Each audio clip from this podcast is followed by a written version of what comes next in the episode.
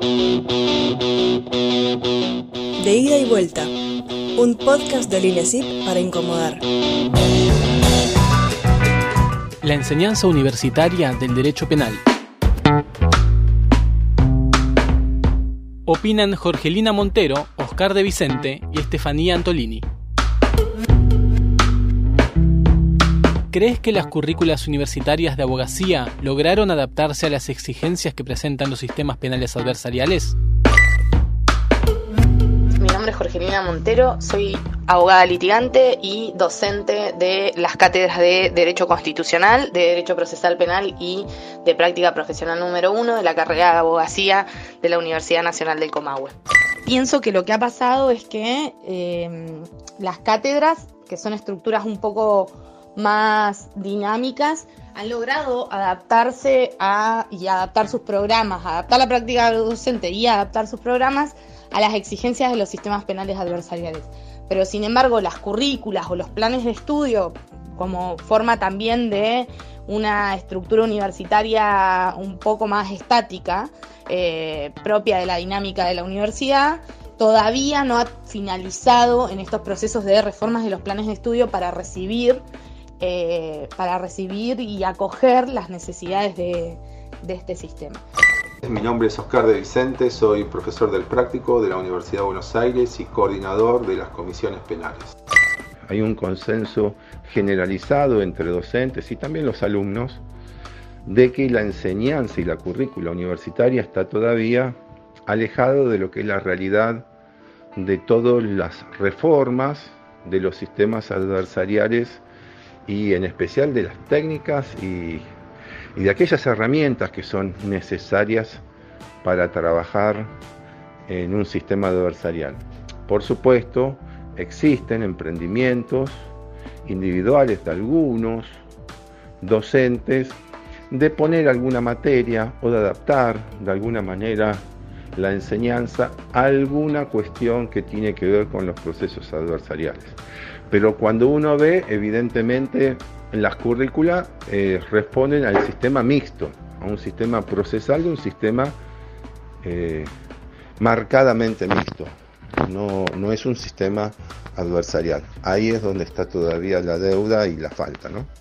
Mi nombre es Estefanía Antolini, soy docente del Observatorio de Litigación Penal y Juicio por Jurados y de las prácticas penales de la Facultad de Ciencias Jurídicas y Sociales de la Universidad Nacional de La Plata.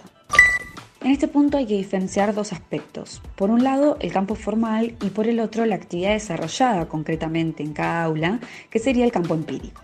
Desde el primer aspecto se puede observar que los planes de estudios con sus correspondientes programas han quedado desactualizados, siendo el sistema penal adversarial una deuda saldada a medias o con parches, ya que en la currícula no se encuentra plasmado en toda su profundidad el estudio o enseñanza de este sistema.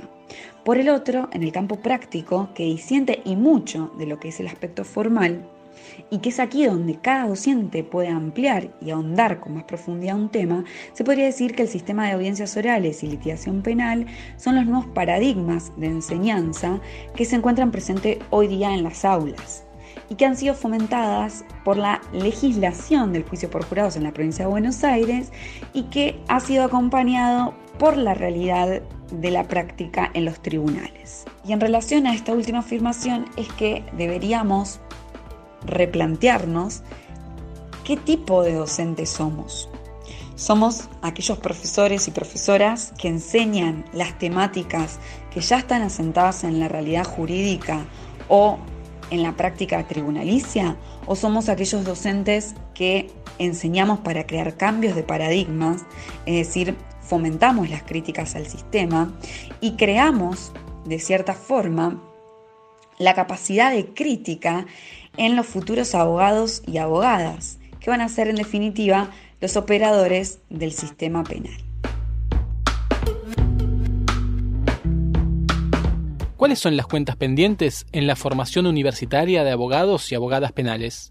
Jorgelina Montero. Entiendo también que parte de las deudas pendientes o de los objetivos que son necesarios lograr tienen que ver no solo con la posibilidad de que la universidad sea un agente de cambio real en términos de acceso a la justicia, de tutela judicial efectiva, de garantización del debido proceso, del derecho de defensa en la, en la enseñanza de las prácticas profesionales, sino también en la necesidad de adaptar eh, la estructura física de las universidades a las necesidades que tenemos específicamente quienes enseñamos litigación.